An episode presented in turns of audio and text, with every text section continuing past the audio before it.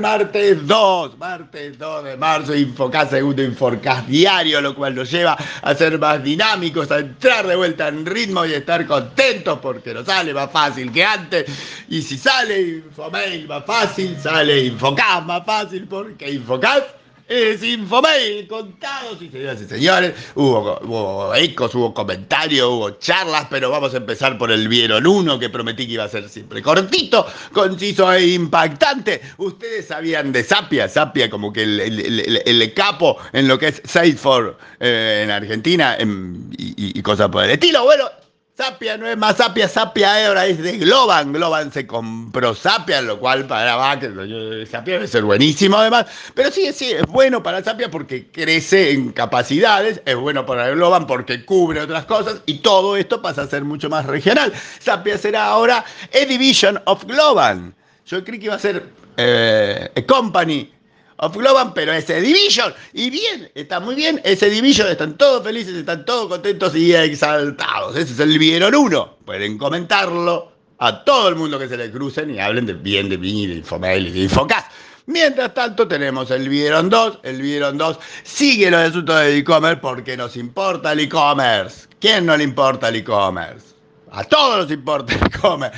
Y acá hay unas cosas muy interesantes porque están las respuestas del público, la atención, la cosa fija en el detalle. Hubo varias personas, están anotados, hay gente que fueron los primeros, pero un montón de gente que dijo, loco, no me da la cuenta. No me da la cuenta del ticket promedio, no me podés decir que el ticket promedio creció más que la inflación, cuando el ticket promedio creció 23%, y la inflación fue 36, no da la cuenta. Y hay uno, otro, sí, ah, no da la cuenta, no da la cuenta.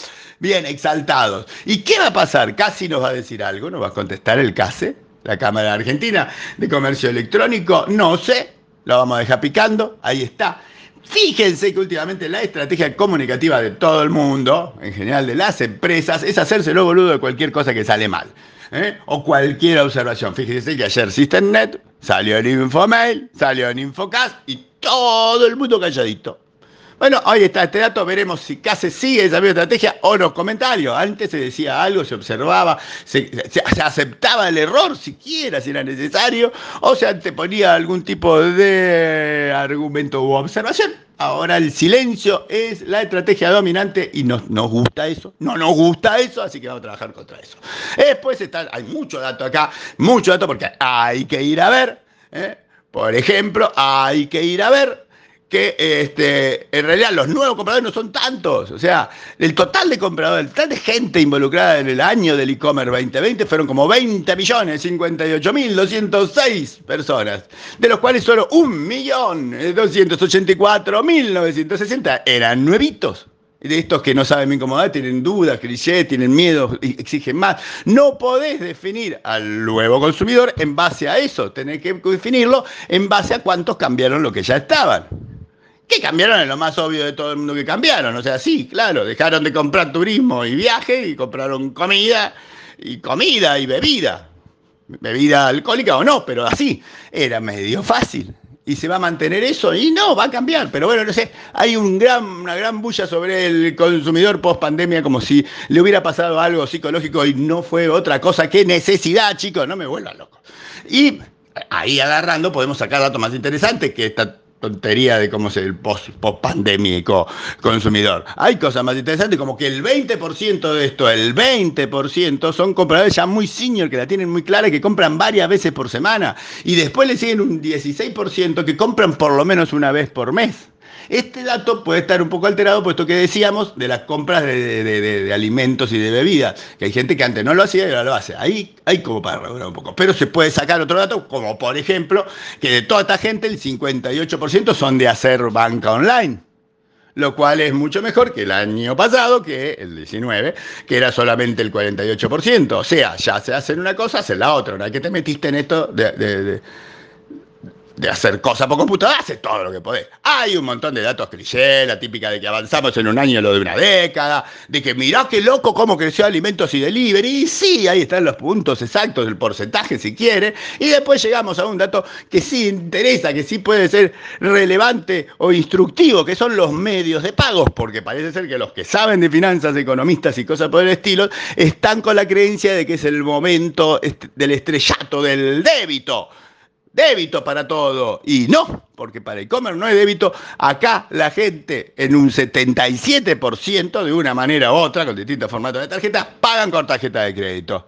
Pagan con tarjeta de crédito y les digo más, la segunda opción tampoco es débito, es en cash.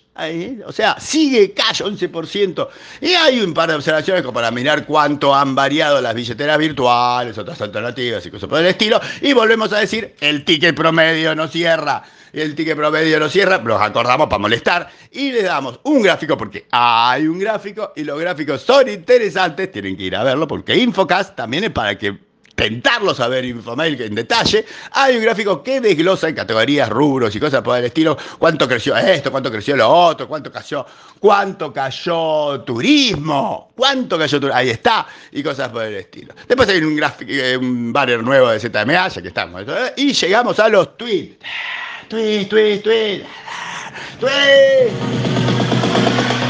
Tweet, eran los tweets de Infocast. Tenemos un tweet bomba.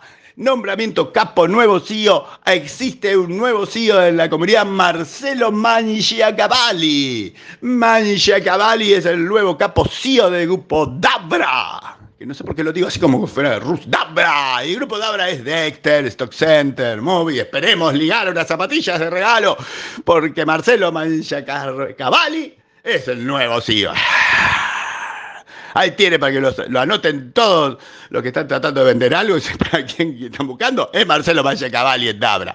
Y hay adquisiciones, me agarro por el lado de la adquisición, tenemos tres adquisiciones. Usted conoce SidePoint, tiene que conocerlo si anda en la onda de la seguridad. ¿eh? Identity Manager. Bueno, se compró una empresa que no le va a interesar a nadie, que se llama Intelo, pero que es, SaaS, S-A-S, S, es Management SaaS, que le viene bien, y puso 43 millones de dólares. Cuando yo le conto esto a alguien, me dice, ah, 43 millones de dólares, tanto lío, no, es medio estratégico, pero si me, me te digo que CrownStrike, Crown Strike, se compró Umio, ¡ah! que es una herramienta de, login ilimitado, que, que, graba login ilimitado, y ahí mandó 400 millones de dólares.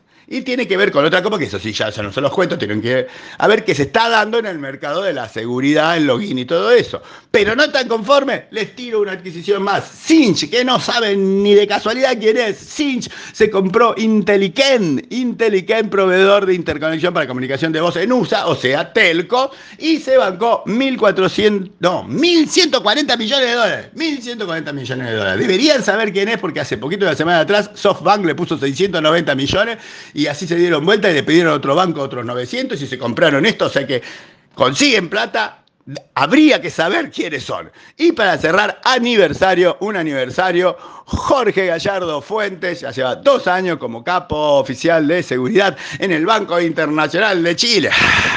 Y todas estas cosas, como los nombramientos y los aniversarios, son para tratar de incentivar su socialización. Ustedes con eso pueden tirar un saludito, ¿no? Hoy tanto tiempo que no te veo y cosas por el estilo, y quedar como caballeros conectados en la industria, en el networking de la industria. Para eso se los digo. ¿eh? Miren el servicio que le doy. Y como venían diciendo que no había link, que no tenía la posibilidad de decir mi frase, hay un link, hay un link, hay un link de la gente de e-commerce, hay un link del y Retail Day de México, que es el 3 al 5, o sea, esta semana, que es gratis y que es para todo y que es de México, pero nadie nos importa porque es online. Y hay un link, hay un link para que vayan ahí en la tweet opinión. Termino con el vieron último importante porque hemos estado escuchando tantas cosas sobre Bitcoin y sobre yo que Bill Gates diciendo que es ineficiente el gasto de electricidad y la ecología y la ecología, por eso no tengo Bitcoin y cosas por el estilo. Y me busqué un gráfico, me busqué un gráfico de consumo de energía actualizado de último momento, un comparativo y le digo que sí, ya sabíamos, Bitcoin no es lo que más gasta energía en el mundo, no, no, hay industria, está la banca, eh, está la minería normal de oro, está el gaming, todo eso gasta más energía que Bitcoin. No me rompan los huevos. Terminamos con una cosa de mm, ergonomía, ergonomía para damis, y ahí está la foto y ahí está el cierre de Infomail.